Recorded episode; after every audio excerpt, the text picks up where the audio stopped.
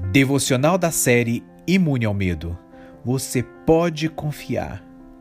Josué capítulo 21, verso 45 diz: De todas as boas promessas do Senhor à nação de Israel, nenhuma delas falhou, todas se cumpriram. A fé é uma questão pessoal. Alguém pode se apresentar como uma pessoa de confiança, mas o confiar nela vai depender do quanto você conhece essa pessoa e tem certeza a respeito dela. Nós confiamos em certas pessoas porque as conhecemos pessoalmente, mas se por acaso soubéssemos que essas pessoas mudaram, não confiaríamos mais nelas. Na Bíblia, nós lemos a respeito de quem Deus é. E apesar de talvez já ter experimentado dele em sua própria vida, Quanto ao futuro, precisamos confiar nele. Você não precisa de uma fé para crer no fato de que 2 mais 2 é igual a 4. Mas a vida é bem mais complicada do que um simples cálculo matemático. As circunstâncias mudam como o oceano. As inúmeras variáveis de todas as coisas afetam seus resultados. No entanto, Deus é de tal forma onisciente e onipotente que precisamos deixar Ele resolver as coisas para nós, porque em última análise, Ele tem o futuro em Suas mãos. Podemos não entender tudo o que Ele está fazendo, mas devemos olhar para Ele com confiança, pois é isso que Deus leva em consideração. Deus criou o mundo. Não existe a menor dúvida de que Deus pode fazer qualquer coisa. Entretanto, ele as faz para aqueles que creem nele. A oração e a fé permitirão que ele faça o que não poderia fazer de outra maneira, porque ele é soberano e justo. Veja bem, ele planejou para que a oração e a fé andassem de mãos dadas para que ambas pudessem ser a provisão de Deus para nós. É da natureza humana dependemos das promessas das pessoas e ficarmos desiludidos. Trapaceiros e vingaristas dependem dessa confiança inata das pessoas que dão a eles a sua palavra. Devíamos ser capazes de confiar no Deus Todo-Poderoso. Ele não apenas nos deu a sua palavra, mas cem gerações já provaram que ele é 100% confiável. Hebreus capítulo 13, verso 8 diz: Jesus Cristo é o mesmo ontem e hoje e o será eternamente. Ele deu a todos a mesma razão para podermos confiar nele, declarações expressas do que ele fará por nós.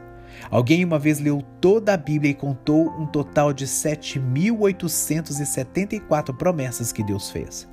Essa maravilhosa lista de promessas vai além do nosso entendimento e do que podemos esperar que Ele é capaz de fazer. O escopo dessas 7.874 promessas deve ser amplo o suficiente para cobrir todas as circunstâncias das nossas vidas em que vamos precisar da ajuda de Deus. Muitas das promessas de Deus vêm na forma de um pacto, o que ele faz sem sequer que precisemos pedir. Mateus capítulo 5, verso 45 diz: Porque o Senhor faz raiar o seu sol sobre maus e bons e derrama chuva sobre justos e injustos. Deus é bom e bom para todos. Milhões não lhe dão crédito algum, embora sejam rápidos em culpá-lo quando as coisas dão errado. Embora os processos da natureza pareçam imutáveis e irregulares, até hoje ninguém foi capaz de provar que Deus não teve nenhuma parte nisso. Ele cumpre suas promessas com a sua criação, com as aves, com o gado e com todo o animal da terra, diz Gênesis capítulo 9, verso 10. E ele vai continuar a cumprir enquanto durar a terra, plantio e colheita, frio e calor, verão e inverno, dia e noite jamais cessarão, diz Gênesis capítulo 8, verso 22. Jesus foi ainda mais longe e incluiu as flores também, dizendo: Vejam como crescem os lírios do campo, eles não trabalham nem tecem, contudo eu lhes digo que nem Salomão, em todo o seu esplendor, vestiu-se como um deles, diz Mateus capítulo 6, versos 28 e 29. No entanto, Deus quer nos dar outras boas coisas. Veja o seguinte promessa: Buscai e achareis, Mateus 7, 7. De acordo com este versículo, essas coisas nos serão dadas somente se aplicarmos essa promessa de forma direta. Na realidade, todas essas coisas boas nos foram prometidas e a maioria delas está listada nas Escrituras. Em Salmo 84, verso 11 diz: O Senhor Deus não recusa nenhum bem aos que vivem com integridade. E quando chegamos ao fim da provisão natural, Jesus diz em João capítulo 16, verso 24: Pedi e dar-se-vos-á. Todo aquele que pede, recebe. E em Mateus capítulo 7, verso 8 e 11 conclui: Se vós, pois, sendo maus, sabeis dar boas coisas aos vossos filhos, quanto mais vosso Pai que está nos céus dará aos que lhe pedirem. Se pedirmos alguma coisa boa, ele nunca nos enviará algo mal. Nunca! Tiago capítulo 1, verso 17 diz: Toda boa dádiva e todo dom perfeito vem do alto, descendo do Pai das luzes, em quem não há mudança nem sombra de variação. O exercício da fé na oração é primordial.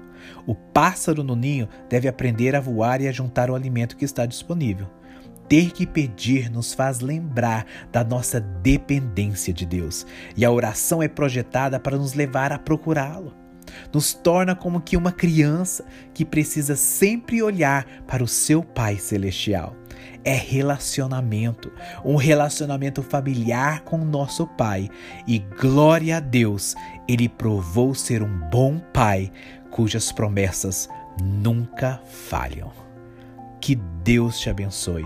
Se você foi ministrado e abençoado com esta palavra, compartilhe com um amigo ou parente. Eu sou Emerson Rocha da Cefam Brasil, Ministério do Evangelista Daniel Colenda, do fundador Reinhard Bonk, e eu compartilhei com você aqui uma devocional compilada do livro do evangelista Reinhard Bonk titulado Fé, o elo com o poder de Deus. Para receber periodicamente nossas devocionais em áudio e vídeos do ministério, inscreva-se em nosso canal do YouTube e ative as notificações. O nome do canal é Cefam Brasil, Cristo para todas as nações.